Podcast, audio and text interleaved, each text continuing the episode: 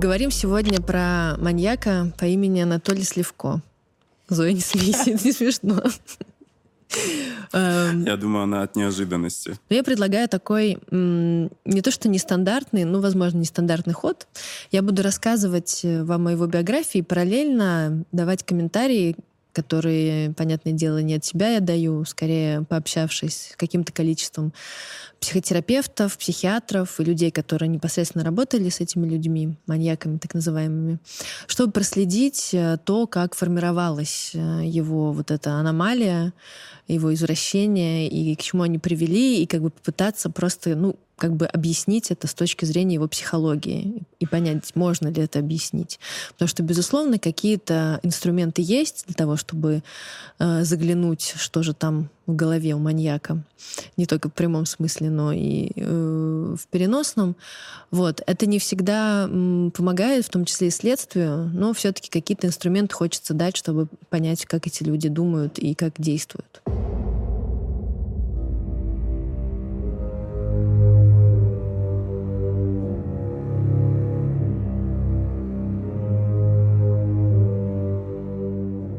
Анатолий Сливко.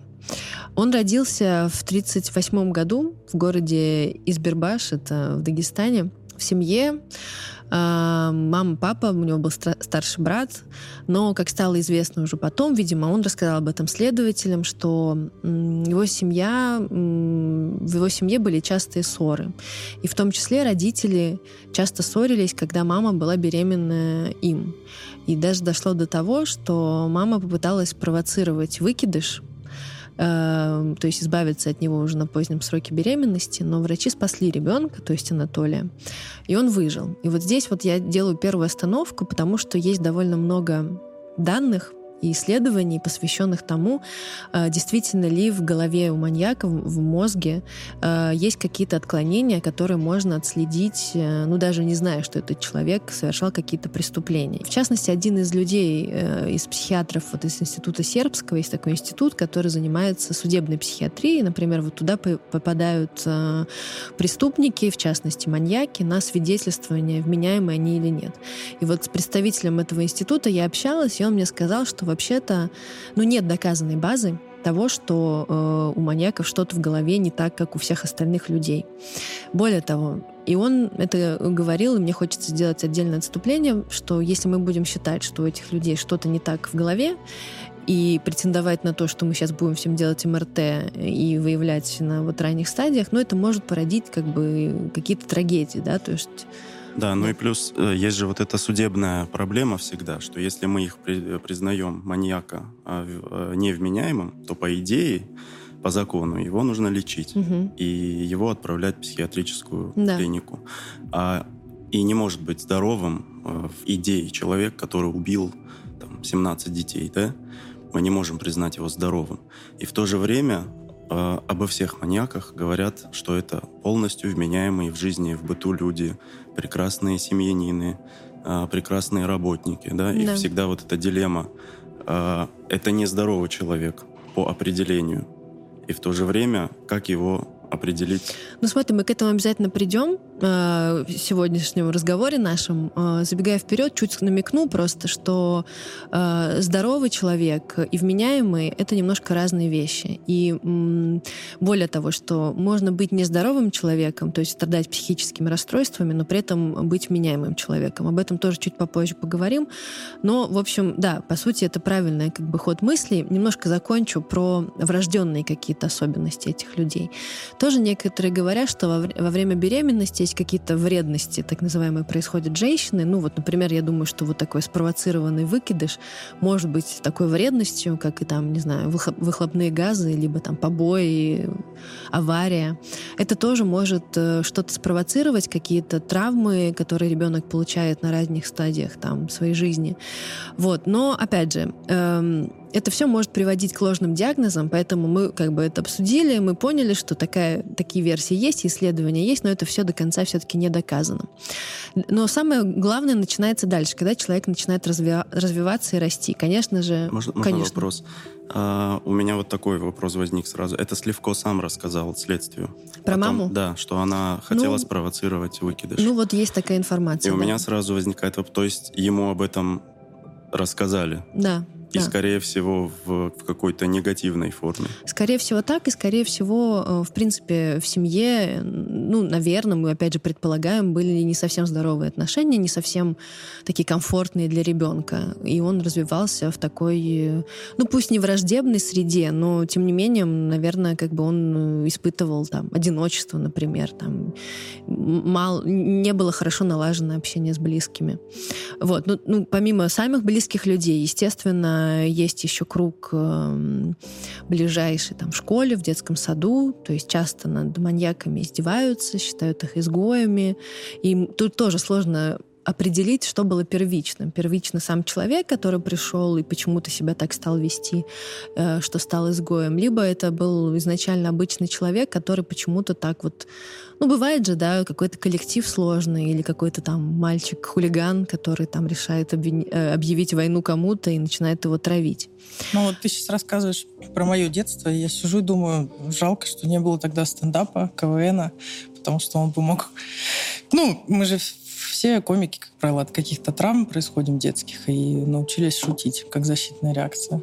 Да, это, это очень хорошая, кстати, история, в смысле темы, потому что, естественно, любую ситуацию можно на корню перевернуть и немножечко на какой-то вот развилке, когда человек стоит, начиная испытывать какие-то не те ощущения либо желания, он может их остановить путем там обращения к врачу, например. Но, к сожалению, опять же, чуть-чуть попозже скажу, не, не у каждого есть такая возможность. Сливко действительно рос тихим, замкнутым и болезненным мальчиком. Не особо у него было много друзей э, в школе. Он предпочитал сидеть дома и занимался тем, что разводил кроликов, которых потом сам забивал и свежевал. Ну, вот здесь уже как будто надо было э, Насторожиться. насторожиться, потому что кролики... э, у, у нас были кролики, и мой дед не смог их содержать, потому что есть такая, такой нюанс, когда забиваешь кроликов, они очень сильно э, пищат, орут. И вот мой дед говорил, они как дети, и вот, ну, кричат. То есть он не смог их содержать. А тут э, ребенок, который, ну, понятно, что для сельской местности, да, это может быть не что-то сверхъестественное, там, как для городских жителей. Но если он их еще забивал чаще, чем нужно, Ну да, и знаешь, вот сейчас, не знаю, видели вы или нет, идет сериал, э, вышел сериал «Дамер» э, про маньяка тоже на Нетфликсе. И там он тоже занимался тем, что как-то там потрошил э, животных. И его отец, по, по крайней мере, как это показано в сериале, даже как-то это поощрял, думая, что ну вот ребенок интересуется биологией. Вот, ну то есть это на самом деле все эти истории это не столько про отклонения, которые от нас не зависят, сколько про те отклонения, которые мы можем регулировать, в том числе мы как там родители или близкие какого-то человека. Ну, я вот сколько там каких-то читала детективов или смотрела по реальным событиям, я поняла, что... Ну, я сама не родитель, но из всего, что я посмотрела и прочитала, я поняла, что родитель ни один, в принципе, не способен признать и даже допустить мысль, что его ребенок может быть маньяком, что у него могут быть какие-то отклонения вот в сторону убийств и так далее. То есть, скорее, родитель найдет какие-то оправдания, что типа он биологией интересуется, он охотник будущий, там что-то. Ну, потому что невозможно представить, что человек, которого ты родил, воспитывал Мгм. и вкладывал в него там любовь и время, и силы свои, что он может вообще быть маньяком. Конечно, но специально для этих родителей есть такое понятие триада Макдональда называется. Это триада, которую разработал ну вот такой исследователь, э, там психиатр. В нее входит э, зоосадизм, ну, собственно, вот то, что делают животными. Пиромания, когда кто-то что-то поджигает, и энурез, ну, то есть недержание уже в таком взрослом возрасте. И вот по словам этого исследователя, если эти три фактора э, пересекаются, или хотя бы два из них, то у ребенка есть потенциал, скажем так, для того, чтобы стать э, маньяком. Но опять же, да, будем честны, э, каждый из этих э, явлений может встречаться у человека или даже пересекаться, и не обязательно он станет маньяком. Ну, то есть, к у сожалению... Хирурга, например. Ну, это, ну, это, это тоже форма сублимации. Ну да. То есть э, просто она в, в законном, скажем, здоровом Поле. проявлении. Угу. Но по факту, ну, у, у ребенка в данном случае это явно проекция. То есть э, то, что в семье, он выносит на этих э, кроликов. И тут говорить о том, что родители не заметили, ну, они, ну, они себя не замечали. Да, ну, как Зоя сказала, можно замечать, но интерпретировать э, таким образом, чтобы... Ну, потому что очень страшно, очень страшно взглянуть в это и поверить, поэтому, конечно, люди пытаются. Ну, и еще, собственно, наверное, самое основополагающее, что происходит в жизни человека, который потом становится маньяком, это какое-то событие, которое очень сильно на него э, повлияло в какой-то момент, и он даже может об этом, мог об этом забыть, но подсознательно оно как бы продолжает его жрать на протяжении всей жизни. И вот у Анатолия Сливко таких событий произнесло, произошло несколько. Первое, оно случилось в 42 году, он был еще совсем маленьким, было 4 года. Он увидел, как э, фашист, они жили, ну, видимо, на оккупированной территории, раз он увидел фашиста, убил маленького ребенка и вытер а, свои начищенные сапоги а, тело уже убитого ребенка. И вот эти сапоги, которые мы потом будем встречать в его преступлениях, начищенные до блеска ботинки, стали для него каким-то, ну, по итогу фетишем, но на тот момент э, какой-то вот такой очень сильный, сильным образом, который остался у него в голове. Еще одно такое, такой триггер случился в 61 году. Э, ему было 23 года, и он стал свидетелем страшной аварии. Шли пионеры, и в них врезался пьяный мотоциклист. И вот на одного мальчика как-то пришелся удар, и этот мальчик э, весь в крови лежал на асфальте. И при виде этого мальчика Сливко э, испытал сексуальное возбуждение. Ну, и это его тогда очень сильно впечатлило, поразило, испугало, возможно, и шокировало. Но с тех пор он, вот эта вот сцена, пионер, галстук, начищенные ботиночки, тоже как были и у этого немца, но, видимо, его пионера, а, и какое-то там насильственное действие по отношению к этому ребенку-пионеру будет его преследовать. Вообще в психиатрии это называется импринтингом. Это вот то самое, то есть когда какое-то событие, ну как бы отпечатывается на сознании человека. И что интересно, как объясняют опять же психиатры, что это какое-то событие, которое э, провоцирует э, приятно, ужасно необычные чувства, которые раньше ты никогда не испытывал. Важно то, что если человек уже на этом э, этапе обращается к врачу, то с этой проблемой, конечно же, можно работать.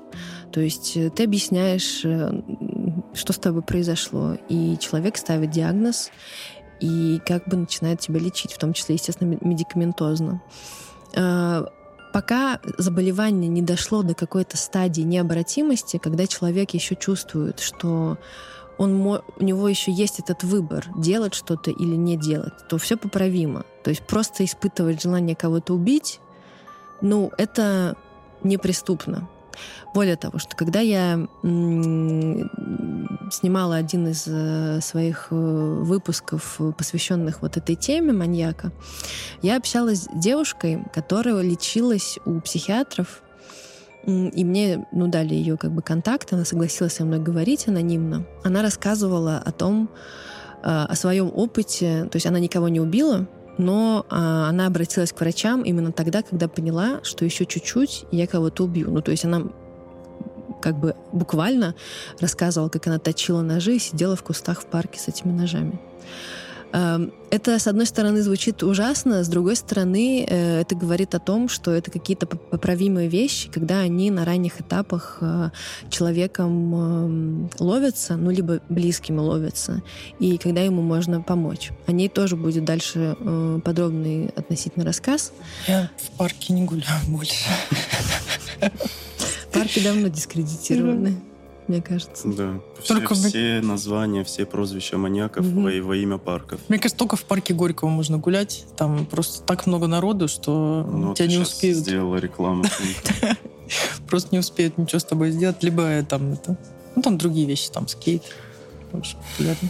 Ой, я уже просто жду. Ну, я ничего не знаю, но я чувствую, что дальше будет очень э, страшные какие-то вещи, и я так внутренне немножко... Ну, не переживай. Как бы уже самые страшные вещи я не то чтобы буду там в подробностях э, рассказывать, но хотя, да, конечно, это все это все ужасно. Ну вот, э, так по поводу обращения Сливко к врачам. Конечно, в его окружении просто не было таких психиатров, которые могли бы ему помочь. И, естественно, как мы понимаем, со стороны родителей не было какой-то поддержки, он не мог обратиться к ним. А вообще помощью. на то время были, э, была практика, вот интересно, да, так, такого вида,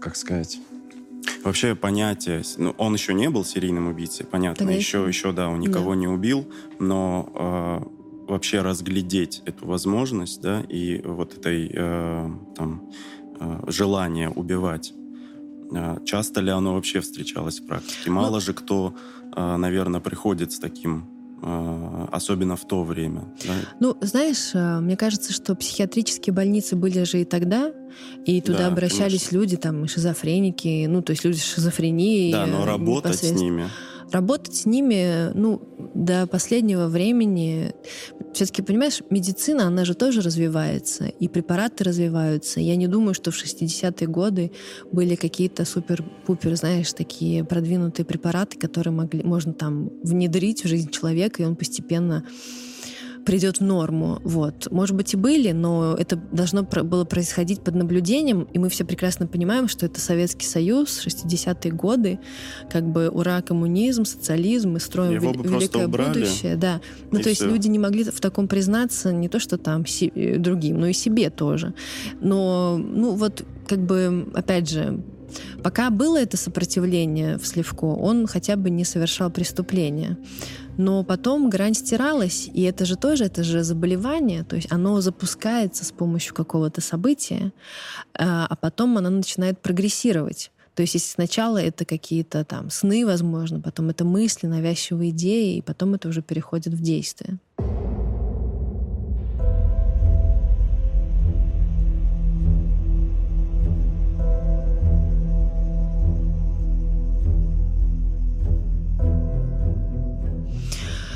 Что ж, давайте как бы вернемся к нему. Он сходил в армию, вернулся. Родители тогда переехали в город Невиномыск, это Ставропольский край.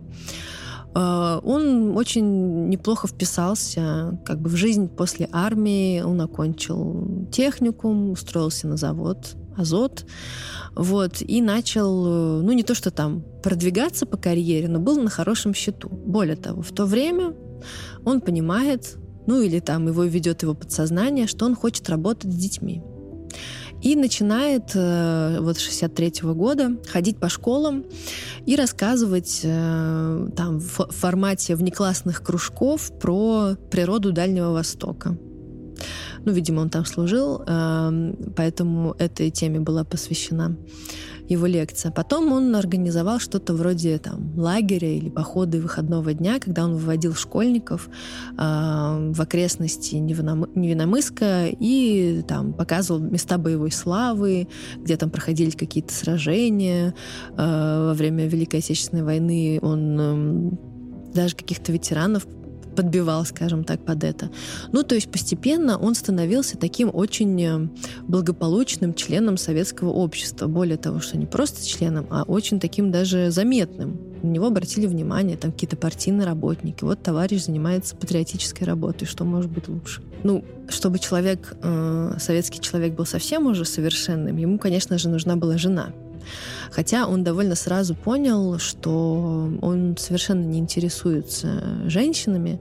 Мы не знаем, интересовался ли он э, мужчинами, но, по крайней мере, вот такие стандартные отношения между мужчиной и женщиной его совсем не интересовали. Он там пытался с кем-то заводить отношения, когда был в армии, потому что, естественно, вокруг все пацаны говорят там каких-то мутках, э, вот, но это все ничем, ни к чему не приводило. И уже после того, как он там вернулся из армии, устроился на завод, его мама начала немножко подпиливать и говорит, что давай-ка ты найдешь себе жену. И он нашел жену, свою коллегу. Да, давайте введем этого тури туриста Анатолия Сливко, вот так он выглядел. Абсолютно нормально. Да, вполне себе даже как-то так никаких вообще задних мыслей не возникнет. Э, вот, и вот у него жена, но это, видимо, уже, понятное дело, не тогда, когда они познакомились, а чуть попозже. У них э, было двое сыновей, но при этом э, он довольно быстро понял, что не просто он там не интересуется противоположным полом, но и в, сексуальном смысле не очень у него получается что-то с противоположным полом. Поэтому детей они как-то смогли зачать, но э, довольно быстро они перестали жить какой-то такой супружеской жизнью женой. Он переехал в другую комнату. Ну и вот это был такой брак вот для поддержания, опять же, образа правильного советского гражданина. И вот у жены не возникало, да, вопросов? Да, так вот, кстати, интересный момент, что именно когда он понял, что есть проблемы с, ну, в интимном плане женой, он решил обратиться к врачу. И вот здесь, как бы, да, опять же, человек. Но я не хочу говорить, что он там пытался, что он как-то кричал о своей проблеме. Нет, конечно.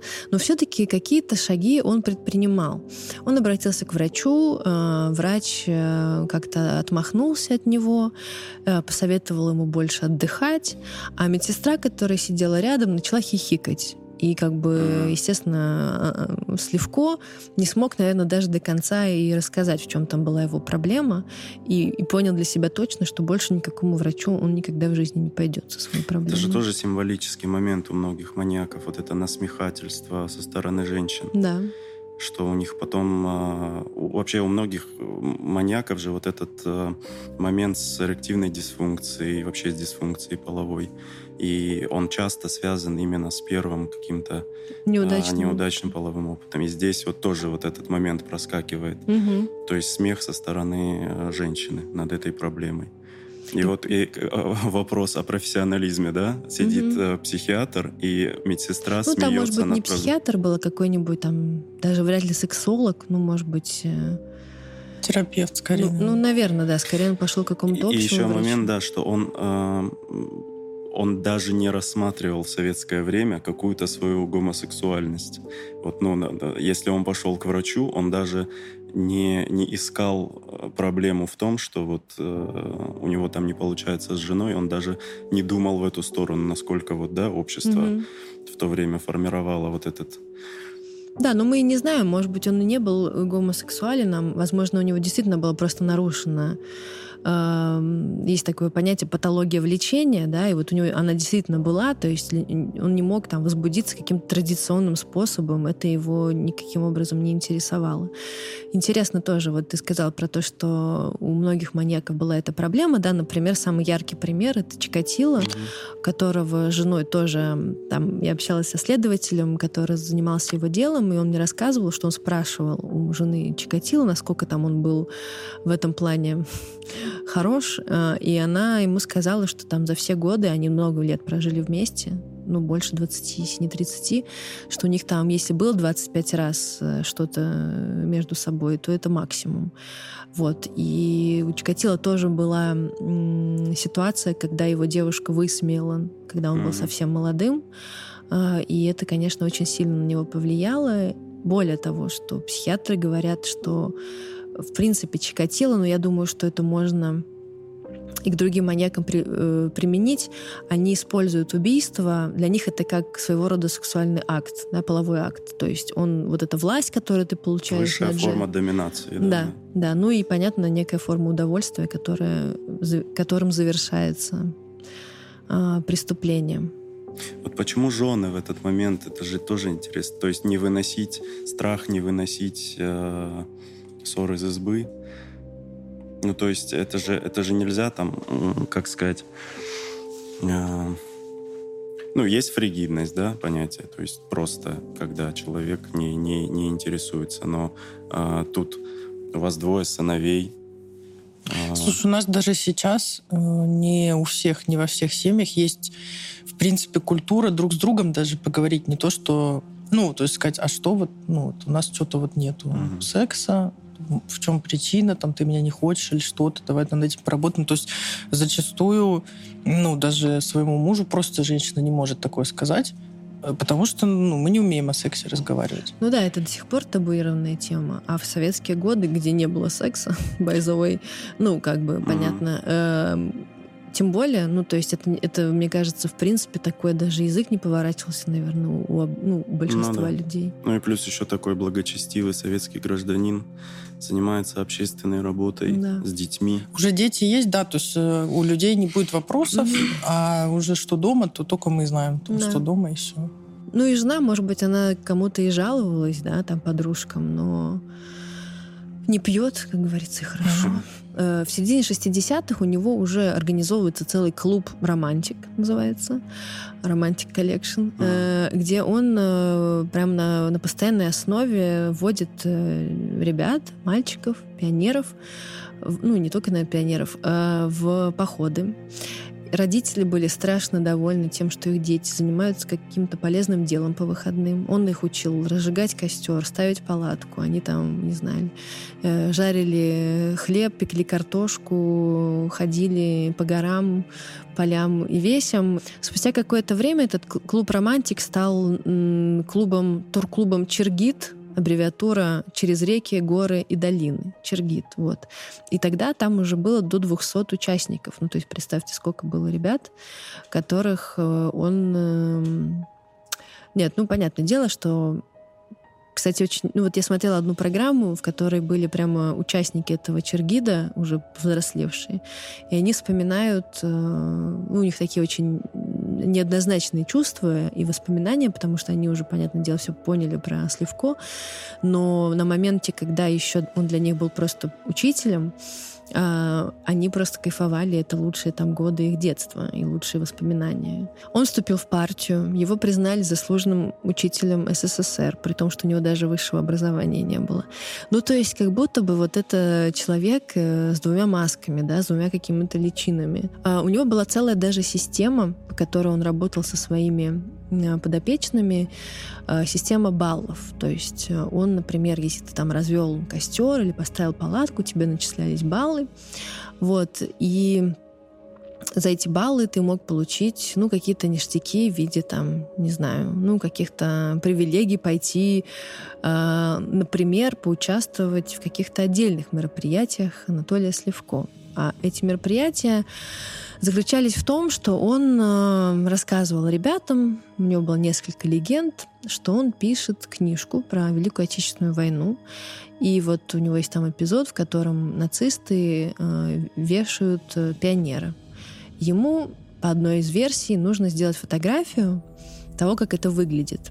Поэтому он при- предлагал ребятам, естественно, по, стар- по страшной тайне, а никому просил не говорить об этом, потому что это было прям секретное такое задание, поучаствовать в этих съемках. Также у него была камера, которую ему подарили в армии за а, блестящую службу. Это тоже меня удивило, что в армии дарили камеры. Ну, в общем, была у него камера, и он а, некоторых снимал и говорил, что вот мы с тобой снимем целый эпизод для будущего художественного фильма. Вот он очень тонко сам понимал психологию. Во-первых, вот эта э, болезненная тема э, Великой Отечественной войны, да, которую поощряют в, в любом виде, да, то есть я буду снимать про Великую Отечественную, я буду водить детей по местам боевой славы. Вот это первый момент. Второй момент, что он, э, дети, будете сниматься в кино. То есть... Э, Для вот, детей это вообще лучше, чем все на свете. Конечно. А тем более, когда нужно сохранить секретик. Да-да-да. Со взрослым, которого все там боготворят, который для многих э, супергерой. Еще он, он еще выстроил так, что они будут все хотеть зарабатывать эти баллы. Да. Что папа, это такая, как пирамида, знаешь? Как... Э, еще одна легенда, которую он использовал, ну, потому что как вы уже, наверное, поняли, э, одежда пионера, ботиночки, галстук, э, там некая виселица условная, э, вернее, вполне реальная. Это были не просто атрибуты, то есть в эту петлю нужно было залезть. И ребята очень многие это делали, и когда у них возникали вопросы, а зачем нужно ну, как бы идти до конца, кино, что это все-таки кино, там же все не по-настоящему происходит. Он, у него и на это был ответ.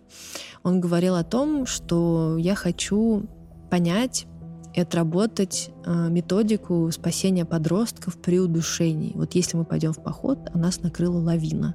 Вот что делать, каким образом, значит, спасать. И долгое время он действительно реанимировал э, своих э, не знаю, там, актеров, э, своих э, этих ребят, которые соглашались на эти съемки. И если все заканчивалось не очень ну, скажем так, если ребенок долго не мог от этого отойти и был шокирован очень, помимо расписки, которую он брал с них, что это там секрет, я это делаю по собственному желанию, никому э, об этом не расскажу, он платил им деньги. Причем платил там по 25-30 рублей, что на тот момент было, ну, ну немало, как бы, да, там да. Прости, я вот... Ну, расписка конечно. меня вот э, удивила, знаешь. Меня не расписка, а то, что если э, какое-то время ребенок повисел на виселице, но у него же должны След. синяки остаться, да, и то есть родители должны задать вопросы. Ладно, он сам не расскажет, но физическое вот это проявление, оно же по-любому должно было быть. Да, он как-то, он предусмотрел все. Он повязывал им полотенце на шею, а сверху уже накидывал петлю потому что изначально все-таки у него не был план убить ребенка. У него был план скорее ввести ребенка в некое состояние или реконструировать некую картину, которая ему доставляла удовольствие. А откуда вот э, мы знаем про ботинки, да, у него такой образ. Мы знаем, э, там у него возникло возбуждение, когда сбили э, детей, а вот повешение – вот повешение сейчас как раз-таки пришли к этому. Я как отличник в классе. А расписка, извини, расписка, почему я сказал, вот куда бы он пошел с этой распиской? Нет, ну это же тоже психологическая да, история. Да, вот как будто Да, естественно, он бы никуда не пошел. распиской. Но если ребенок вдруг скажет, а я вот расскажу там маме, он скажет, а смотри, ты подписал, а тебя накажут в милиции, если я покажу. Ну, то есть это ну, же да, все... для детей, да. да. Манипуляция. А, про повешение, да, в том-то и дело, что ботиночки, понятно, там пионер даже можно понять. Но он вдруг вспомнил, при том, что вспомнил он об этом а, уже когда совершил какой-то ряд преступлений, что оказывается, когда он сам был маленьким, он играл со своими сверстниками в партизан. И в петлю в итоге предложили полезть ему. И он оказался на месте этого повешенного мальчика. И, видимо, он как бы ну, убрал ноги, да, то есть был этот момент, это был не, была не просто имитация, а действительно он э, подвесился и потом на какое-то время потерял память. И что он тоже использовал, что когда происходит вот это вот асфиксия, удушение, то пропадает э, кратковременная память. То есть человек очень часто забывает то, что произошло вот с ним только что. Он просто не понимает, что случилось что произошло с, с самим э, Сливко. То есть он долгие годы не помнил, что вообще-то он, он реконструирует какую-то свою, возможно, очень страшную историю, да, которая постепенно превратилась для него э, в то, к чему он стремился и делал все, чтобы как бы чаще, как можно чаще реконструировать это. Почему он сама асфиксию не вызывал? Вот тоже вопрос если он пережил и хотел заново пережить, да, почему ты сам mm-hmm. не лезешь в петлю? Ну, видимо, там все, все энергии сработал. И пионеры, mm-hmm. и, и ботиночки, и удушение, и все, все вместе он собрал все яркие образы свои. Ну, сам, сам. Он же тут понимает, что он может этих ребят спасти, а кто его спасет, если он э, залезет в петлю? Это, во-первых. И, во-вторых, э, несмотря на то, что есть даже данные о том, что он там пытался несколько раз или хотел несколько раз покончить жизнь самоубийством, эм, ну вот, не знаю, по моим ощущениям, все маньяки, они как будто бы очень берегут свою жизнь все-таки.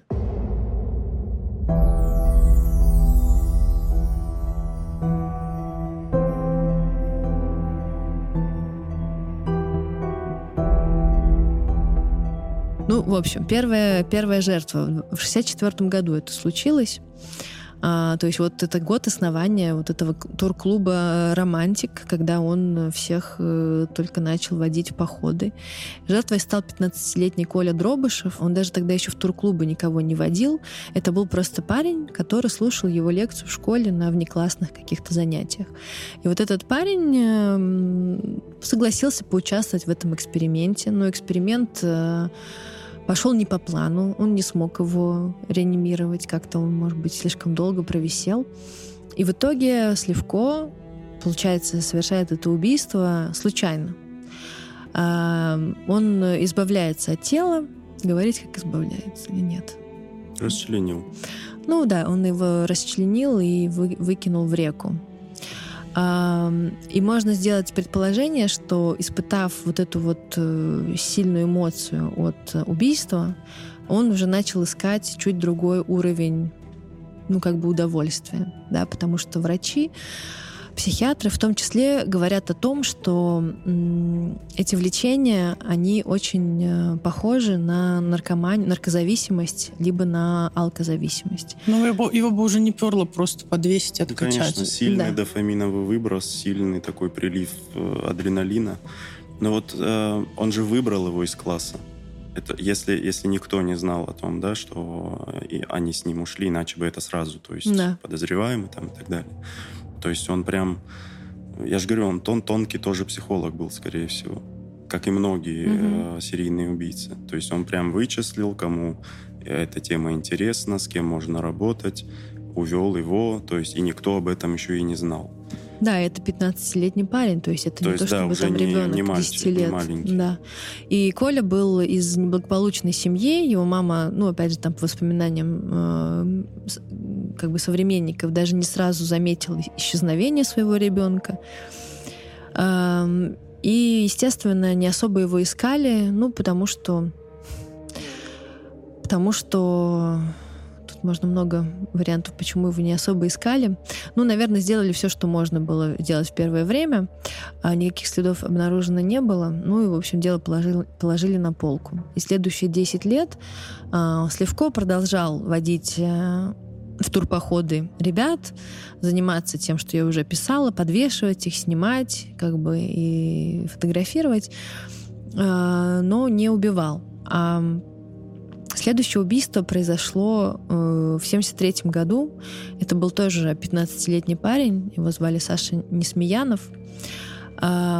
И, скорее всего, это убийство было уже намеренно, потому что дозу так называемую дозу, нужно было увеличивать, и он и так слишком долго как будто бы сопротивлялся э, своим э, желаниям. 9 лет прошло, получается, 64 да. 73 Да, ну, дальше там убийства пойдут э, с меньшими промежутками, но нужно тоже понимать, что от убийства вот этот э, адреналин, который попадает, да, он, он работает какое-то время, то есть это довольно сильный выброс, плюс э, есть у него было э, документальная съемка всего, соответственно, он мог это заново переживать. заново переживать и проигрывать, вот, и также известно уже потом стало, что он там сохранял какие-то предметы, связанные с, с этими убитыми школьниками. Там, в том числе и в частности это были ботинки, причем он почему-то их э, носки, мыски вот так вот обрубал э, и сохранял вот таким образом две части. Ну, тут мы уже не знаем, почему он это делал. Ну, в общем, да. Саша Несмеянов, э, с ним такая история связана учительница заметила, что Саша э, давно не, не стриг волосы. Э, и обратилась к его маме и сказала, что-то ваш Саша не по уставу ходит в школу. И мама спросила у Саши, что почему ты не хочешь ли ты подстричься, и он сказал, что мне предложили сниматься в кино. И поэтому я ращу волосы. Только, пожалуйста, никому об этом не рассказывай. А мама взяла и рассказала той же учительнице. И учительница этот выдающийся педагог на весь класс а, высмеяла Сашу за то, что тот в каком-то кино, ах, у нас тут актер завелся. Ну, естественно, это мальчика очень там обидело, выбесило э, все, что можно угодно здесь поставить. Э, он ушел, ну не то, что он ушел из дома, но он решил с мамой больше ничем не делиться. Ну, в фильме мы понимаем, каком он собирался сниматься. Это был фильм Анатолия Сливко. И, собственно, после встречи, после этих съемок э, Сашу уже никто не видел. Но нужно сказать, что здесь, как бы, так как мама все-таки была ну, не знаю, может быть, более пробивная. Тут прям долго искали этого подростка. И там мама выезжала от Минска до Архангельска, как опять же пишут э, ее современники, что происходили какие-то действия. Э, вот в частности, за фотографией этого Саши приходили к Анатолию Сливко, потому что знали, что тут фотографируют. Но почему-то мама не вспомнила про то, что какой-то фильм фигурировал в рассказе Саши, и она об этом, естественно, никому не рассказала. Третья жертва, 75-й год, получается, два года всего проходит — это был 11-летний Андрей Погосян. А, значит, он сказал что, тоже родителям про съемки фильма. Прости, я хотела спросить, mm-hmm. а в походы только мальчики ходили? Да. Ну, почему-то, наверное, считалось, что это мужское дело, хотя это mm-hmm. так странно. А, это был, да, только мальчик почему-то. Ну, значит, у него как быть, к девочкам как не было интереса в да. сексуальном плане, так и вот в этом плане тоже. Потому что если бы ему было, например, все равно, мальчики или девочки, он бы всех мог в этот Конечно, клуб включать. Да, да. Возможно, в целом было движение такое, знаешь, что если поход, то а девочки, шитье, кухня, вот ну, такие представления. Ну, может быть, хотя... Они же с ночевкой, наверное, наверняка а, ну, там да. ходили, там и ну, далее. Девочки да. отдельно, ну, мальчики да, да. отдельно. Подростки еще, да. да скорее всего. Mm. Поэтому... Ну, Но если бы ему надо было, чтобы Маленький это... город. Извини, да, угу. что? Если бы ему надо было, чтобы это были девочки, он бы наверняка придумал, как это ну, подвязать. Да. Просто я хотела вот именно, что его женский род ни в каком виде не интересовал. Нет, видимо, никак, ну, потому что, видите, все эти воспоминания, они связаны были э, и пионер мальчик, и сам угу. он, э, понятно, мужского рода. Вот. Э, ну, то есть, нет. Может быть, э, он так и придумал эти правила этого клуба, чтобы там были только мальчики. Потому что ему просто mm-hmm. не надо было другого. Ну, вот странно, да. Я говорю, вот если там через два года буквально пропадает тоже воспитанник Чергида, mm-hmm. маленький город. Ну, ну, понятно, что там с высоты, с высоты времени там и всего прочего легче рассуждать, но как будто очевидная уже связь. Как будто бы да. Но понимаешь, э, тут же вот в чем еще история. Тут же везде теряется этот э, эм, элемент важный про съемки фильма. Mm-hmm. Но мы понимаем, что у Саши Несмеянова мама забыла об этом. А вот, например, у Андрея Погосяна тоже он сказал родителям, что я хочу, значит, у нас съемки фильма, купите мне там какие-то вещи, значит, они ему купили специально для этих съемок. Но даже не спросили, а кто режиссер, а где, а где вы снимаете его, э, ну, как вообще это устроено. Ну, в общем, ну, как-то вот они совершенно пропустили это все э, мимо ушей, как будто бы, да, как будто бы они просто отмахнулись. Ну, съемки фильма, вот иди, главное, нас не трогай. Ну, возможно, было не так, но выглядит это очень похоже. И э, при исчезновении э, Андрея милиция, ну, тоже не связала, как бы, соответственно, да, с предыдущим преступлением. Я уж не знаю, фигурировала ли там история про фильм, но, видимо, ну, может быть, ну, ну наверное, нет все-таки, да, потому что если бы фигурировало, то логично бы к нему пришли, хотя бы спросили, не вы ли снимали фильм. А к нему приходили исключительно, ну, как человек, к человеку в клубе, в турпо, там, клубе которого состоял этот э, ребенок.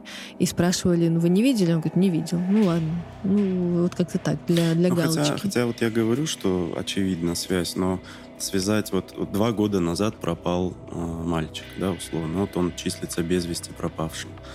Через два года это может быть уже вообще другой следователь, другие э, там люди, да, и сразу начать поднимать всех, кто пропал, э, ну, вряд ли, да, такой... Э, я просто не знаю следственный ход, ход, ход следствия, как вообще проводится, да, но э, не самый очевидный момент, да, что ты можешь поднять сразу всех подростков, которые пропали в Невиномысске. Слушай, он не самый очевидный, но это один из путей, конечно. Я думаю, ну, я никогда не училась этому, но я уверена, что... Ну, а как иначе распознать серию преступлений, да? Только так таким никто образом... же еще не, не задумывается, что так это а, серия. Они, они никогда же не задумываются, что это серия, только когда там уже, типа, 10 э, жертв. Потому что мотива не существует как такового очевидного. Да, конечно, конечно. Поэтому серию очень трудно раскрывать. А условно какие-то 70-е пропадают люди.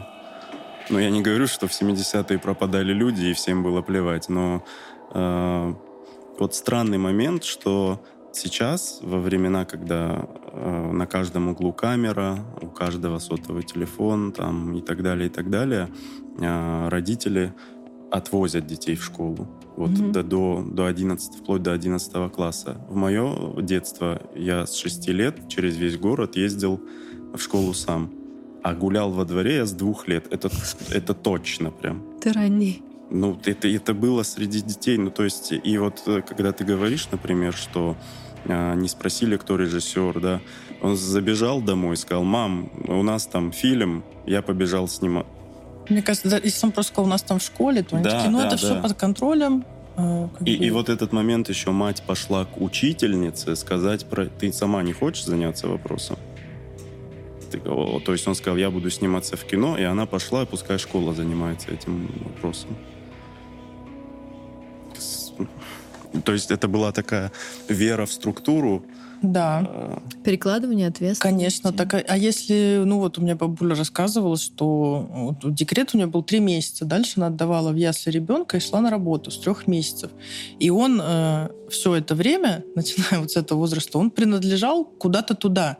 Ну, Государству. То есть, понятно, что это все равно ее ребенок, и она с ним виделась там дома и все такое, но по большей части он всегда был пристроен куда-то. Вот он ходил в садик, там им занимались, э, он ходил в школу, там им занимались, а у нее было своих дел, ну, тоже. Mm-hmm. И работать, и на всех готовить, там, и все убирать и так далее. И в целом, я думаю, что даже при желании могло реально у них не быть времени какого-то. Mm-hmm. Либо и плюс еще ну, полное доверие советской школе. Я еще вот на это все-таки думаю, что они такие, ну там все хорошо. Как хорошо, что есть Левко, который нашими детьми занимается в свободе. А я вот еще подумала, возможно, ну, возможно, для этих целей он сделал клуб таким большим, что если у тебя целых там 200 ребят, ну, то, да, что двое из них это... оказались из этого клуба, это не будет подозрительным, потому что ну, клуб большой, мало ли, там, они оба здесь состояли, но пропали по разным причинам, то есть это не клуб связан. Если бы у него всего там было 15 человек, и двое пропали, угу. конечно, это уже вообще очень подозрительно. А так, просто совпадение как будто.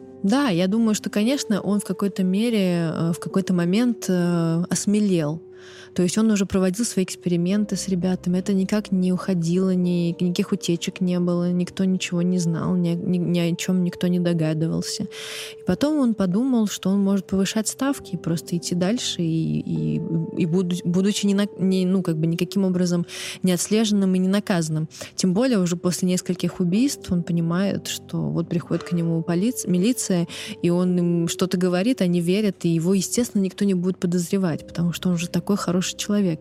Он там член э, партии, какой-то там э, выдающийся городской житель и, и так далее. Пример для молодежи. В общем, э, он За, подстроил... Заслуженный пример для ему уже какие-то, то есть дали. Да. Но на тот момент, наверное, нет. Но... Нет, заслуженный учитель он как раз-таки уже был. Заслуженный да, учитель. Да.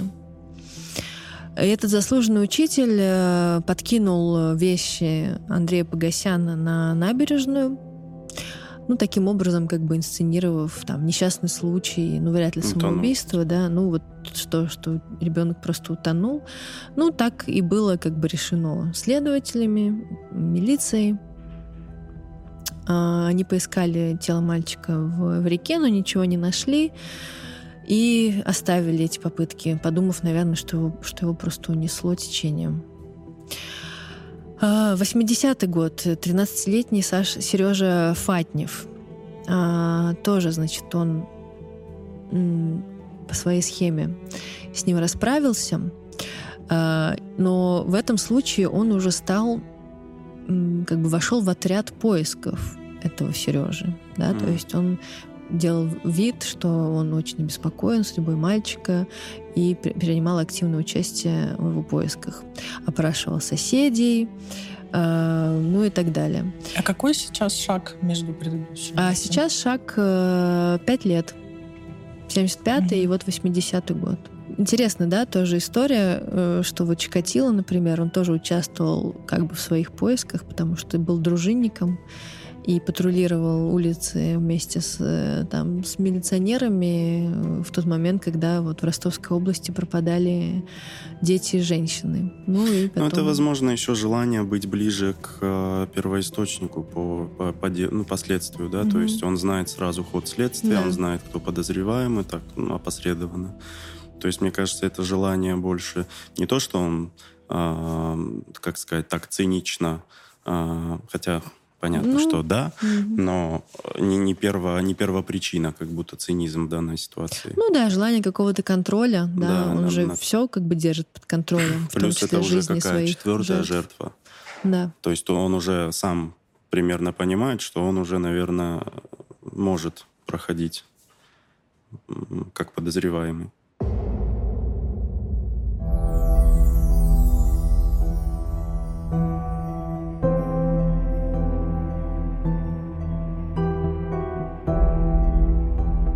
Вообще э, тут уже как бы хорошо поговорить о том, в какой момент вообще мы понимаем, что перед нами маньяк. Да, потому что если человек совершает какое-то страшное преступление, но один раз, это скорее, ну, там, убийца, все что угодно, но маньяк все-таки должен э, какими-то определенными признаками обладать.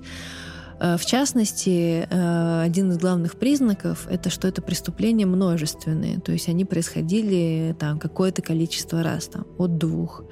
Многоэпизодные, ну, агрессивные, понятно, э, и связанные каким-то образом, ну, то есть это действия сексуального характера, в частности, да, то есть если человек убивает просто людей из винтовки, киллер, например, да, mm-hmm. была такая работа в 90-е, ну, может, и сейчас есть.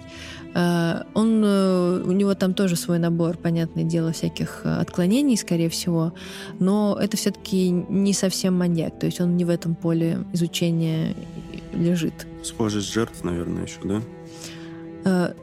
Ну, схожесть жертв, да, безусловно, да. То есть маньяки, помимо того, что вот это сексуальные преступления, жертвы обычно, ну, знаешь, я бы сказала так, схожесть жертв, она у всех маньяков примерно одинаковая, потому что, скорее всего, это будут либо дети, либо женщины, либо пожилые люди, потому что маньяки выбирают э, жертв, которые слабее физически их самих, над которыми они как раз-таки могут установить этот контроль. И Ксения девушка, которая рассказывала про свои мысли о, о желании убить, рассказывала очень, э, ну, как бы так, в деталях, как она слушала голоса даже в голове, которые там, как куратор, как она выразилась, ей диктовали, что делать, и она верила в то, ну, то есть она была в том состоянии, которое ее заставляло верить в то, что если она совершит убийство, то ей станет лучше, что вот это уже ее состояние было настолько нестерпимым, таким тяжелым, ну вот как ломка наркозависимого, да, что кажется, что нужно сделать что-то, чтобы это прекратилось. Вот. Но она все-таки, да, ей очень повезло. У нее рядом оказались э, отзывчивые люди, которые посоветовали ей, ну даже не посоветовали, а просто, по-моему, вовремя вызвали ей скорую психиатрическую помощь, и она начала вовремя при, э, ну, принимать медикаменты и как бы общаться с психиатрами, потому что иначе, конечно, она даже сейчас говорит, что я но я понимала, что, скорее всего, если я совершу убийство, то мне станет лучше на какое-то время, но потом эти мысли снова вернутся. Но вот нужно понимать, что не каждый человек, которого мы называем маньяком, еще сохраняет э, вот эту вот как бы здравость рассуждения, да, то есть не каждый может себе сказать, что я делаю там... Э, нет, ну, скажем, они понимают, что они делают что-то противоправное, конечно же. Но общество подсказывает, да, как минимум. Да. Многие же посылают в общество какие-то сигналы. Вот если брать там историю Колумбайна, да, там вот детей, которые там заходят в школу с, с оружием. Они же сначала где-то в соцсетях э, размещают, некие, некоторые долго размещают, то есть какой-то вот сигнал обществу подают, что mm-hmm. это случится.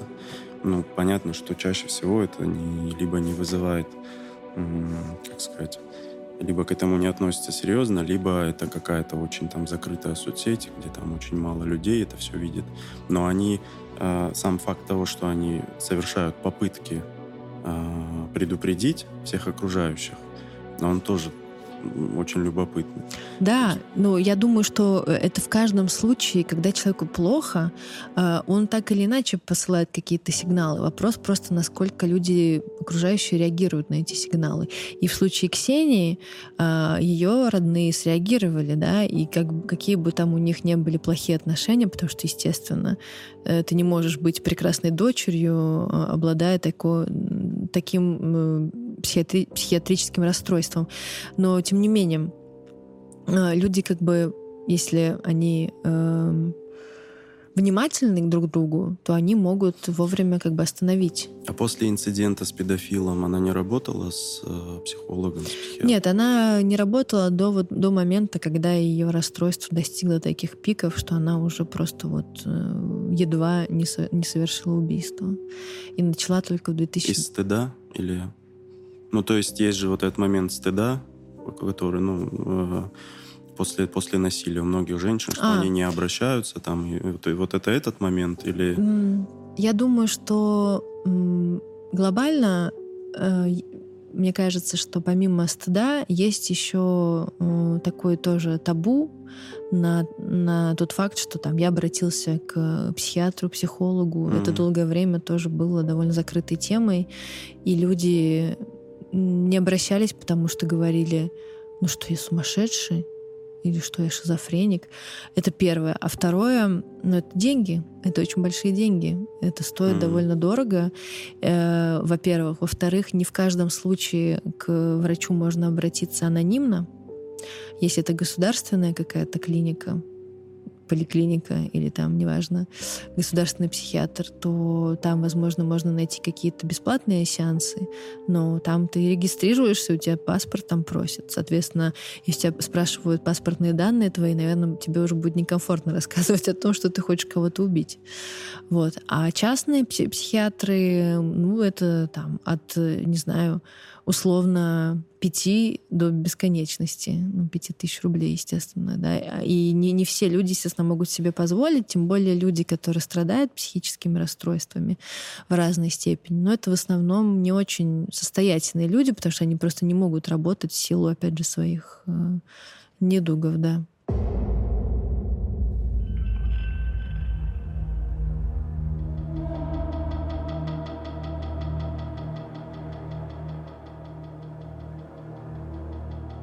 С 80-го года Сливко совершил еще три убийства, и последнее произошло в 85 году. Седьмой жертвой Сливко стал 13-летний Сережа Павлов. А, он сказал маме, что идет рыбачить, хотя забыл удочку с собой взять, вот, но тем не менее. А, и пропал.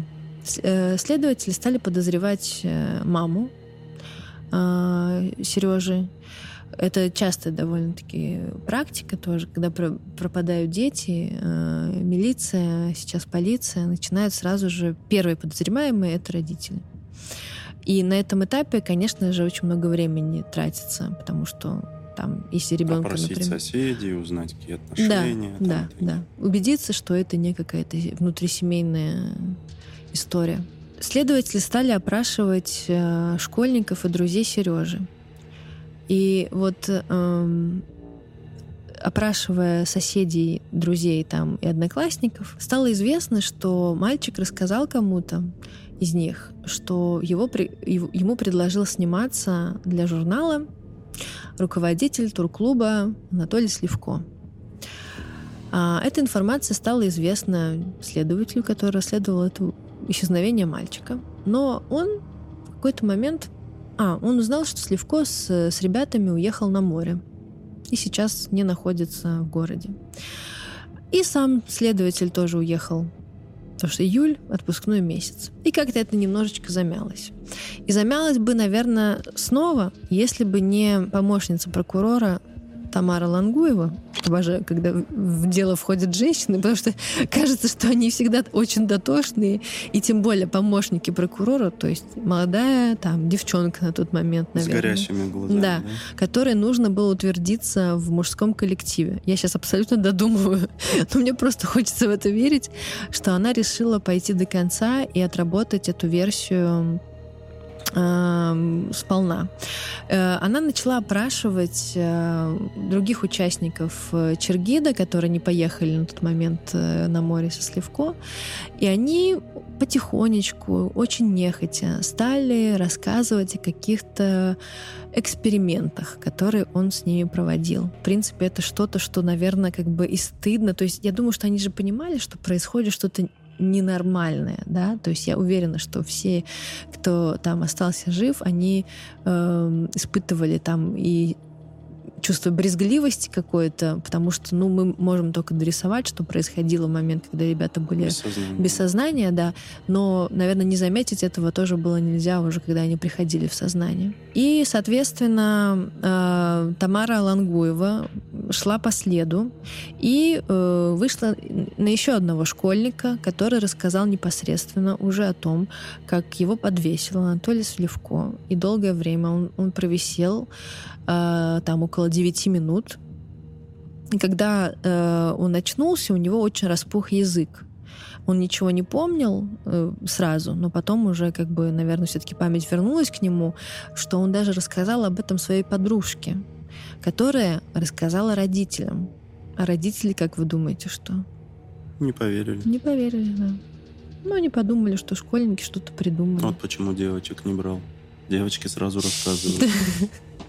кстати. Но их на вот это ваше пацанское слабо не возьмешь, да. Ну, это реально пацанский момент, что он вот, мы пацаны, мы там э, общество у нас вот такое, значит, мы такие скауты все из себя, мы в походы, мы костер, мы палатка, мы вместе, мы там охота. Это реально пацанский момент. А девочка, ну, э, да, многие девочки там не рассказывают о каких-то таких... Э, э, но как минимум я, конечно, как сексист сейчас скажу, но момент того, что сплетни распространить э, он все равно как будто Тут больше. не то, что сплетня, а с тобой что-то произошло, Подруги тебя пугающее, да. и тебе, чтобы тебе стало лучше, тебе нужно этим поделиться. Да. И ты расскажешь подруге второй там. А условно пацан, он такой, ну... Я держу в себе. Да, это. плакать нельзя, кричать нельзя, жаловаться нельзя, там, условно. Ну, вряд ли, конечно, Сливков все это вот сидел прям и... Ну да, я думаю, его просто привлекали да. парни. Ребята. Ну, ну кстати, вот ты сказал, когда что девочка все расскажет, э, мне кажется, что да, это же какой-то тоже такой, как будто бы образ из советской школы девочка какая-нибудь такая ябеда, mm-hmm. отличница, которая побежит к училке. Но, ну, наверное, да, это какая-то комплексная история, и я думаю, что вы правы, что он просто был очень тонким... Не то, что он был тонким психологом, мне просто он, кажется, что он как бы очень хорошо чувствовал ну, своих да, потенциальных да. Э, жертв.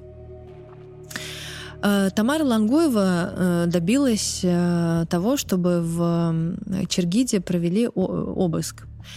И Анатолий Сливко совершенно это, этим делом не озаботился. Соответственно, он принял сотрудников милиции, показал им все, был очень спокоен. А потом они, и когда они начали там какие-то намеки на его участие в этих э, убийствах, он начал им грозить чуть ли не там партией, эм, администрации города, и а вы знаете вообще, кто я, я там заслуженный учитель, ну и так далее. А, и все было ничего, пока один из милиционеров не увидел дверь в щитовую, которая была заперта. Вот, и спросила, что там. И он сразу как-то так немножечко заволновался, или даже множечко, и сказал, что да там, э, там туда заходить опасно, я вообще к этому никакое отношение не имею и так далее. Ну, в общем, за дверь зашли, и там, э, помимо каких-то касок э, немецких и советских времен Великой Отечественной, каких-то там обломков снарядов, пуль и всякой прочей, ну, исторически важных, конечно, вещей, но тем не менее, которые они находили во время походов, нашли пленки и фотографии на которых были То есть он на территории клуба это все хранил? Да. Он настолько был уверен, что... Ну, а с другой стороны, наверное, дома хранить тоже было ну, опасно. Нет, Там я жена имею в виду, найти. что вообще место, которое э, вообще никак бы не было связано. То есть он прямо на территории своего же клуба это все Получается так, да. То есть он в этой коморке, наверное, предавался своим э, воспоминаниям об убийствах. э, Ну и, в общем, кроме фотографий и пленок, э, были найдены ботинки разрубленные, какие-то там предметы одежды убитых ребят. И даже, ну, опять же, это странно немного звучит, но видела информацию, что пеньки, на которых он расчленял своих жертв. Ну, то есть вот максимально он пытался сохранить Атмосферу. все, то. да, вот эти атрибуты убийства. Ну, наверное, чтобы, опять же, продлить этот эффект. Следователи также нашли дневник маньяка, и, наверное, во многом благодаря ему, его нет, э, ну, как бы в открытом доступе, по крайней мере, какая-то информация о вот этих всех его переживаниях и дошла э, до нас. Он писал, ну, там, в частности, о том, что он думал подменять детей куклами, ну, чтобы как бы не приносить вред реальным детям, но эффект был не тот. Точно так же, как не тот эффект был, когда он душил детей не с помощью веревки и подвешивания, а с помощью пластикового пакета. Вот тоже ему как бы не очень понравилось. Ну, то есть, судя по его дневнику, я видела какие-то отрывки. Он очень хорошо понимал, что он делает, и что то, что он делает, это неправильно. Более того, он, он писал о том, я уже говорила, что он там собирался покончить с собой, но не смог. Вот. э, То есть вот эта развилка, как будто бы у него была каждый раз, и каждый раз он мог не переходить эту черту. Но почему-то переходил, и вот э, дошло до того, что его в итоге арестовали. Его жена в тот же день э, выехала из города с сыновьями, потому что боялась, естественно, расправы. И он ей написал письмо, может быть, и не одно, но в частности э, он, он сказал ей, что, что его психическая патология врожденная, и что он, он очень просит следить за сыновьями, э, ну, чтобы там вовремя разглядеть, если что у них как бы проявится. Э, В тюрьме он тоже пытался покончить с собой, но безуспешно.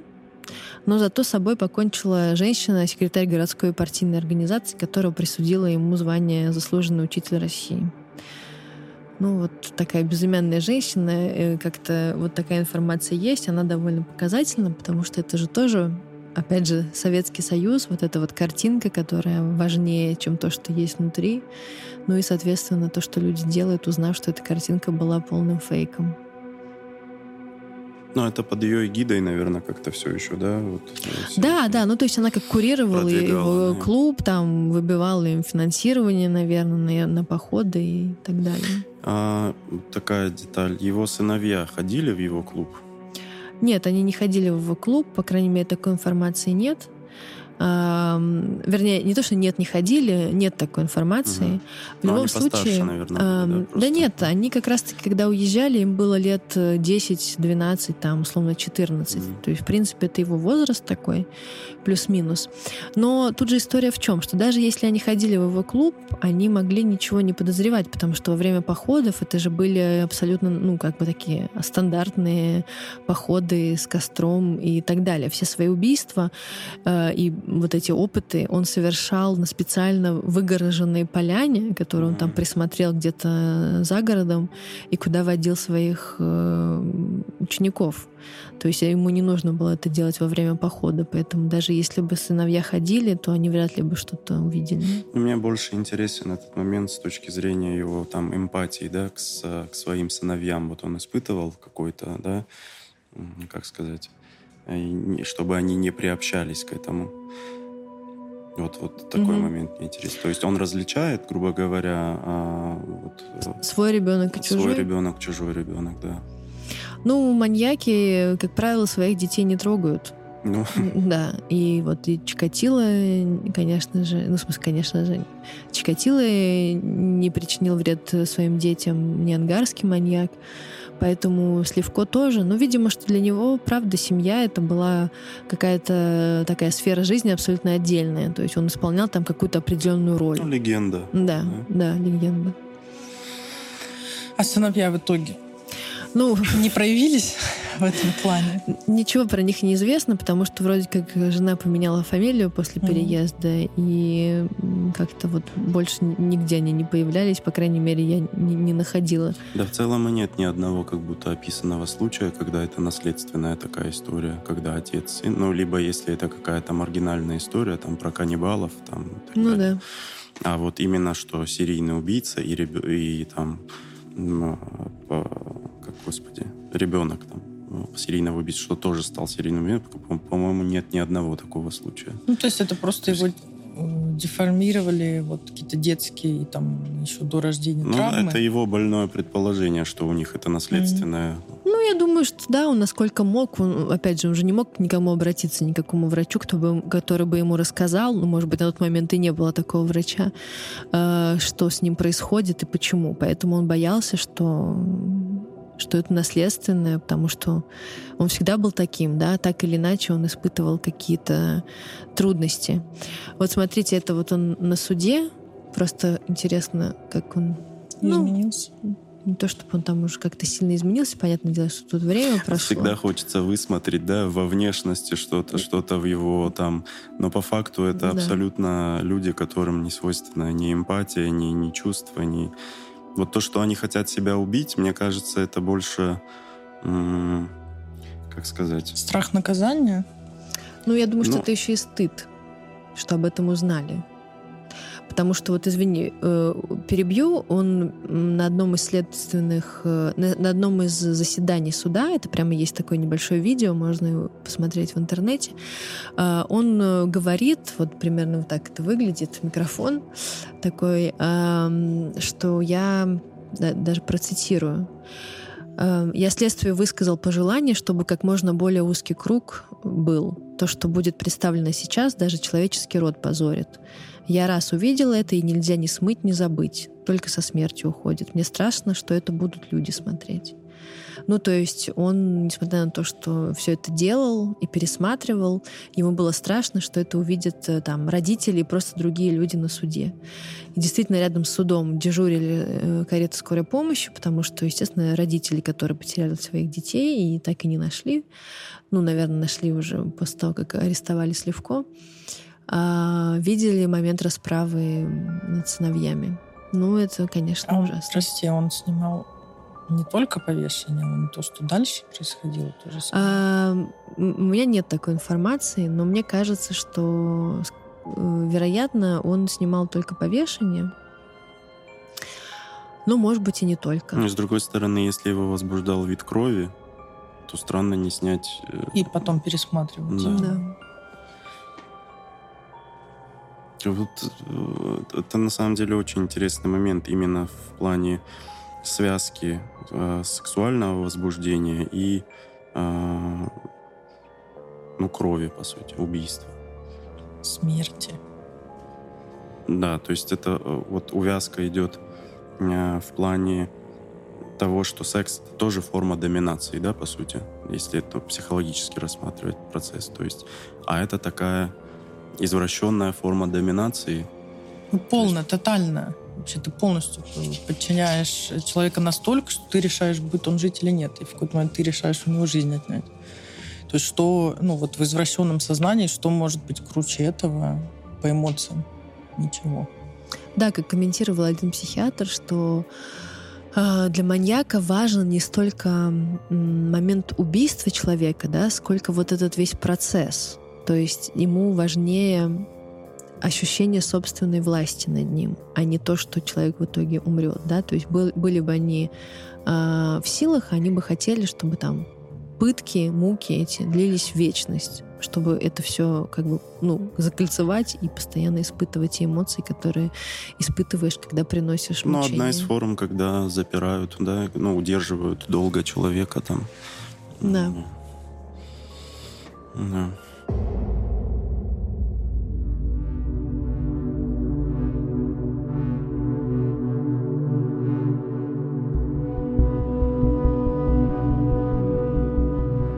Во-первых, э, надо сказать, что его признали вменяемым. Э, ему поставили несколько психических э, отклонений, конечно же. Это педофилия, некрофилия, садизм, фетишизм и пиромания.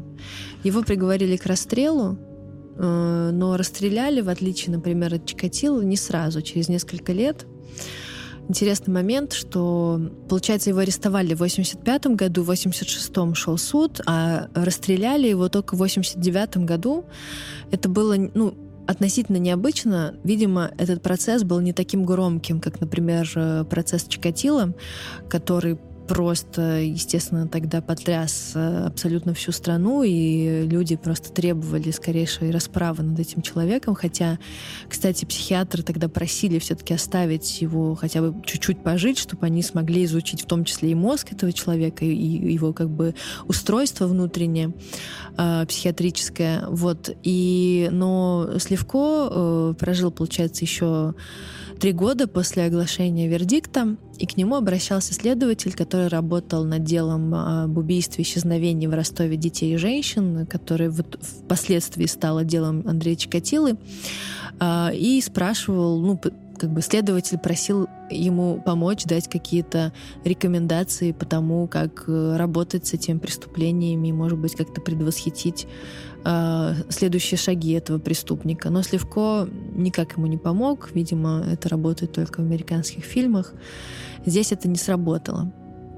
А, да, по поводу вменяемости. Психиатр Института Сербского, который занимается тем, что а, выносит диагнозы вменяемости и невменяемости, говорил о том, что ну, там среди тех людей, так называемых маньяков, которые к ним поступают, 50-60% а, страдают какими-то психическими заболеваниями, но только 10 являются невменяемыми. Невменяемый человек, он не осознает э, свои, преступность своего деяния на момент совершения преступления. То есть он кого-то убивает и не понимает, что если он кому-то там ножом, то это человека убьет, и он перестанет там дышать после этого.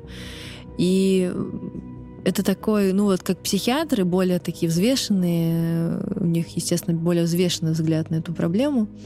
Они говорят о том, что это трагедия как бы для обоих. Ну, то есть и для человека, который, ну, умер, понятное дело, но и для того, кто это сделал, потому что он не контролировал совершенно себя в этот момент и просто мог даже не, ну, не осознавал себя, и когда это все случилось, он даже может не помнить. Опять же, мы, конечно, никого не оправдываем, но здесь важно проговорить, что таким людям, которых сейчас уже не расстреливают, нужно, нужна помощь. Как, как бы мы их ни ненавидели и не хотели их смерти. Э, так называемая профилактика этих преступлений. То есть, когда преступник, э, например, его приговаривают не к пожизненному заключению, а как часто, например, педофилов приговаривают к 15 годам. И они через 15 лет, а то и раньше, они выходят. И выходят абсолютно такими же людьми не исправившимися, потому что исправить их может не тюрьма, а э, работа с э, психиатром, медикаменты, которые дорого стоят. Естественно, в тюрьмах нет и колониях э, психиатров, и тем более нет антидепрессантов там и других э, таблеток, которые могут это регулировать. Поэтому, ну, преступник совершил преступление, посидел в тюрьме, а потом вышел и опять продолжает его совершать, потому что нет той самой профилактики. Вот в случае с маньяками мы знаем, да, что один из основных э, пунктов, да, э, признаков э, маниакального расстройства, там и его крайней формы, как серийный убийца и так далее, это отсутствие эмпатии, да. То есть он рассматривает неправильность своего поступка не с точки зрения его чувств, к человеку, что ему жалко человека там или он... А, а с точки зрения именно порицаемости в обществе. То есть это гораздо слабее, можно сказать, чем чувство эмпатии. Ну, то есть, то есть чувство того, что ему жалко жертву. Да. И вот, э, как сказать, приступить закон с точки зрения того, что это просто порицается обществом, гораздо легче, чем если тебе еще и морально как-то от этого тяжело. Да, ну потому что морально им не тяжело. Мы же поняли, да, что да, да, наоборот да, то есть отсутствует, отсутствует, да. отсутствует это чувство. Поэтому, как сказать, очень, очень небольшой шанс того, что человек исходя только из порицаемости общества, пойдет с этой проблемой э, как-то разбираться. Соответственно, и превентивные меры принимать можно только если, ну вот условно он начал забивать кроликов. Но опять же, да, там родители, это явно алкоголизм, явно какие-то ну, то есть это семья, которая не, не уделяла ему там, внимания. А в здоровой семье шанс появления такого ребенка тоже ну, не особо большой. Ну, по сути, мы сейчас говорим глобально о том, что, в принципе, э, психологическая помощь не является чем-то а доступным для всех, а, б чем-то нормальным, что все таки да, если вот я что-то чувствую или у меня что-то в семье происходит, нужно обратиться. И это корень почти всех проблем. Ну да, как будто идеальная среда создается для этого человека, чтобы стать э, маньяком, да, то есть семья на него не обращает внимания, все его какие-то поползновения в сторону лечения пресекаются, ты там, у тебя не получается с женой, отдохни. Ну, и, и в этом тоже нельзя винить, на самом деле. Перед ним психиатра, да, перед ним сидит вроде бы здоровый человек. Понятно, там зависит от профессионализма человека, который его принимает. Но у меня там дисфункция. Ты на заводе работаешь, отдохни. Это, мне кажется, 99% э, врачей такое скажут. Отдохните, попейте травки, там, ну, распознать в этом сразу серийного убийцу, ну так очень много кого можно. Что безобидные формы маниакального расстройства, да, когда, ну, на чем-то там зациклен человек, да, э, их, наверное, куча. Ну, просто, как мы видим, в этой истории очень много маленьких элементов, таких незначительных, э, по всей жизни этого человека и, в жизни его жертв, которые привели к чему-то очень значительному. Так что, конечно, ну, психологическая помощь к сожалению, ну или к счастью, как минимум, это есть. А, это выход, который, ну, как бы, как говорят, опять же, психиатры, маньяка невозможно вылечить. Ну, как и наркозависимого, например. Mm-hmm. Но можно э, ввести его в стадию ремиссии. То есть, когда ты под таблетками, под наблюдением постоянным. Да, да. Ну просто, ну как я не знаю, люди с биполярным расстройством, им чтобы уравновесить себя, нужно принимать э, какие-то препараты. Э, это другое, естественно, другие препараты и так далее, но тем не менее, что я, скорее всего, это все корректируется, что там доказывают, в том числе пример вот Ксении этой девушки, которая ну, ей, э, она сказала, что мне пришлось продать квартиру, чтобы лечиться. Лечение стоило более 330 тысяч. В ее случае же она осозна, осознание своего недуга это же первый шаг к выздоровлению. Да. Да? То есть в ее случае было это осознание.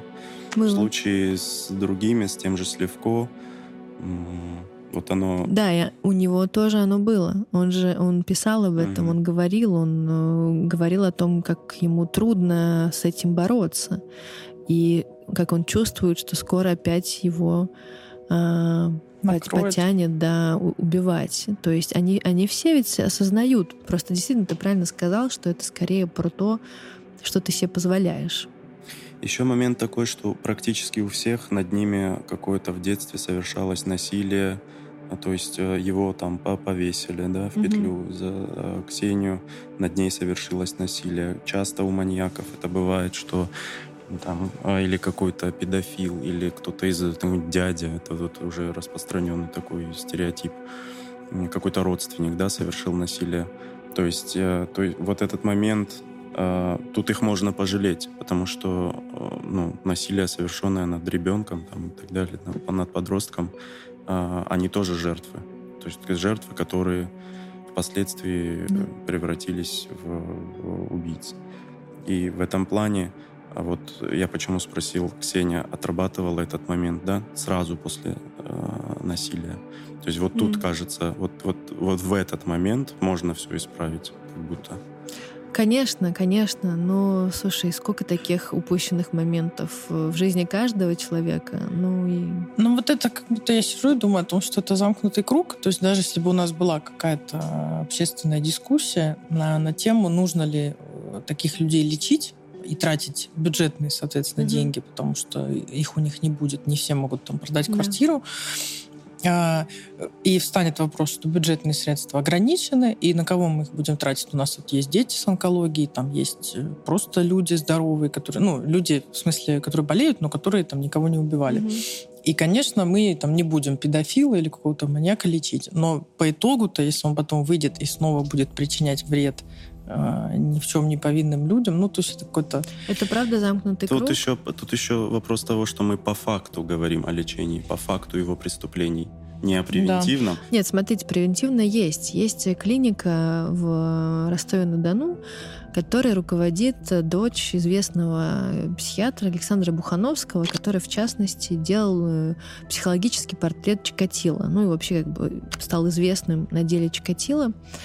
А, там отдельная история, но суть в том, что он э, после истории с Чикатило основал э, центр, это частная клиника психиатрическая, в которой э, я была, общалась с его дочкой и ее коллегами, другими психиатрами, и они мне рассказывали, что к ним ну вот в 90-е годы, когда Александр Бухановский об этом говорил очень часто по телевизору, и тогда, мне кажется, был бум этой темы, к ним обращались очень часто. Люди говорили, ой, я маньяк, я маньяк. Mm. И мне кажется, это связано с тем, что когда ну, условно говорят по телевизору, значит, это что-то допустимое, даже это, если это очень страшное. Ну, допустимое в смысле того, что об этом э, можно говорить. Mm-hmm. Сейчас э, к ним тоже часто обращаются. Вот она мне сказала раз в месяц, а другой врач мне сказал несколько раз в месяц. Может, человек вот с какими-то такими маниакальными мыслями обратиться. Но при этом дискуссия сильно изменилась, и она говорит, она там часто бывает, например, на шоу Малахова, и на какой-то из таких, такого плана программ ей сказали, да вас вообще нужно убить за то, что вы хотите лечить маньяков. Ну, это непонимание просто да, причинно-следственных связей. Да. Я вот еще думала в момент, когда, ну вот мы обсуждаем, это был Советский Союз, сейчас тоже у нас все равно огромная страна. Я просто уже не первый раз думаю, что гораздо проще наладить все процессы, если у тебя всего там 2 миллиона жителей. Ну, возьмем какую-нибудь условную, где вот нам кажется э, такое справедливое социальное устройство, там Дания, Норвегия, какие-то там норвежские тюрьмы вот эти знаменитые, угу. где где ты Санаторий. человек, ну, где ты человек, где ты человек, и тебе стараются помочь, чтобы ты мог вернуться в общество, приносить да. ему пользу. И если мы говорим там о 140 миллионах людей, насколько сложнее, даже если бы прям была большая какая-то инициатива проявлена, вот, например, как-то разобраться с этим процессом, насколько это сложнее просто от объемов, от всех, э, как сказать, посредников. Ну, если вот здесь принято решение, и там, как оно исполняется на месте, то есть как это все может искривиться и так далее. Ну, это тоже, мне кажется, так, на, на грани, именно если говорить о маньяках, это на грани невозможного. То есть он, он должен сначала попасть в структуру, этот человек. То есть он должен где-то быть зарегистрирован, то есть с каким-то психическим расстройством. Не обязательно с маниакальным, да, там. То есть он сначала с каким-то отклонением должен вообще попасть в структуру, чтобы в нем можно было выявить какие-то другие отклонения. А если он, э, как сказать, сам по себе изначально, то, ну, бегать, искать мы не можем, да, в каждом э, какой-нибудь огромной деревне, которая сплошь там состоит из э, бесхозных детей, ну, условно, да, я сейчас говорю, выявлять среди них там, там у каждого будет отклонение. Ну да, просто тут скорее про некую такие условия и атмосферу да, в обществе, которая либо человека эм, у человека отбивает желание обращаться за угу. помощью, либо наоборот э, тебе и там, и там, и там ты можешь узнать, а, а куда я могу обратиться. Э, искать этих людей, наверное, действительно сложно и, и странно. Ну да. Но, есть, но делать для них возможность самим обращаться, это, конечно, наверное, было бы неплохо.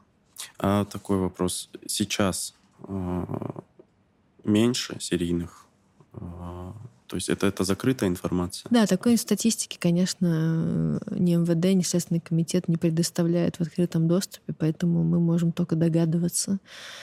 Ну, не знаю, очень сложно сказать, потому что часто ведь э, там нам кажется, что в советское время преступлений очень мало совершались, тем более такого плана маньячного, а потом выясняется, что не так уже и мало, просто это все скрывалось, либо не очень распространялось.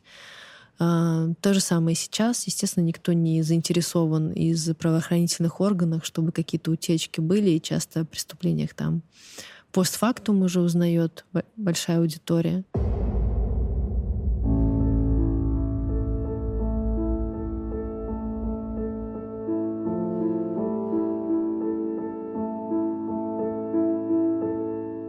Э, предлагаю завершить э, такой темой.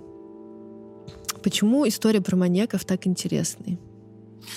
Потому что романтизация. Вот у нас какой-то у людей есть э, такой я так говорю у людей, как будто я не принадлежу к этому э, виду. Э, есть вот это влечение романтизировать э, то, что нам недоступно. Э, ну, то есть вот условно э, криминал, да, то есть то, что нам недоступно, то есть то, что в обычной жизни никто из нас не будет делать. Это такая закрытая для нас э, область, в которой э, люди, которых мы видим, да, то есть э, криминальный элемент, что он совершает? Он делает то, что многие из нас, допустим, хотели бы сделать условно где-то в глубине души, но им не позволяет э, эмпатия, социальные законы там, и так далее. Но в глубине души, как круто они ограбили банки с этими бабками, поехали в Лас-Вегас, да? Mm-hmm. То есть э, когда мы начинаем... Ну, с маньяками, конечно, другая история. Никто бы не хотел на себя, скорее всего, примерять роль э, серийного убийцы, но вот этот момент э, потемки человеческой души, и мы больше здесь романтизируем образ даже следователя, скорее, чем э, всем хотелось бы примерить на себя вот эту роль следователя, который так круто, как в кино, нашел бы вот эту общую э, деталь, которая объединяет всех жертв. Я, допустим, по себе могу сказать, что я тоже хотел в свое время там работать в органах, а тоже хотел быть следователем. Просто когда я стал постарше и понял, что 99% работы следователя — это заполнение бумаг и а, расследование дел бытовых, то есть пьяная драка, там, бомжи там, и так далее. То есть я понял, что никакой романтики в этом нет и не может быть. И вообще психологически готов ли ты к такого рода делам, да, то есть выезжать и вообще смотреть эту пленку. Mm-hmm. Я, ну, то есть это, это на, надо быть психологически тоже э, особым человеком. Yeah. Поэтому что там, как сказать, что в такой деятельности, что в криминальной, никакой романтики. Нужно быть, взрослым человеком, чтобы понимать, что никакой романтики в этом, по сути, нет. И что преступник — это преступник в первую очередь. Он нарушает... То есть, если ты поставишься на место жертвы, ты очень быстро поймешь, э, что романтики никакой в этом не существует и не может существовать. Но вот мне, допустим, очень интересны маньяки с точки зрения э, психологии, потому что это крайняя степень. Угу. То есть дальше ничего нет. Убийство — это самая крайняя степень психолог... э, психического отклонения. И вот, э, опять же, я говорил об этом, увязка сексуаль... Э, секса с убийством, а, почему вот именно а, сексуальная дисфункция часто приводит к а, убийствам. Это же прям вот четкая линия да. между ними. То есть это первичная функция человека, да, размножение. И она вот так увязывается с уничтожением себе подобного. Вот для меня вот этот интересный момент. Именно психологически. Для меня тоже. Э, у меня немножко... Ну, во-первых, Э, реально я там обладаю эмпатией и относительно здоровой психикой, э, я понимаю, что я не смогу понять э, человека вот с отклонениями, которые его привели к тому, что он стал убийцей и маньяком, но я к этому буду стремиться, потому что все непонятое меня пугает, и я все хочу понять в целом, чтобы мне было комфортно жить. Ну, я стремлюсь к тому, чтобы все понимать, потому что, да, я буду готова ко всему, в принципе, к любой ситуации. И для меня вот э, книги, фильмы э, про таких людей — это именно попытка разобраться, как у него это так сложилось, в том числе там себя обезопасить, типа, ага, значит, э, что не нужно делать, чтобы с тобой это не случилось. Это же еще всегда сюжетные истории. Да, и самое... Всегда есть вот это противостояние. След... То есть нам драматургически, да. тупо драматургически интересно за этим наблюдать. Но угу. еще же момент того, что они на нас не похожи. То есть нам всегда интересно, вот особенно в фильмах их показывают такими какими-то э, глубокими, э, как Умными. этот сериал назывался по, по книге э, ФБР. Который господи, по- профайлер? Финчера. Финчера. сериал. Майндхантер. Майндхантер, Мгм. да.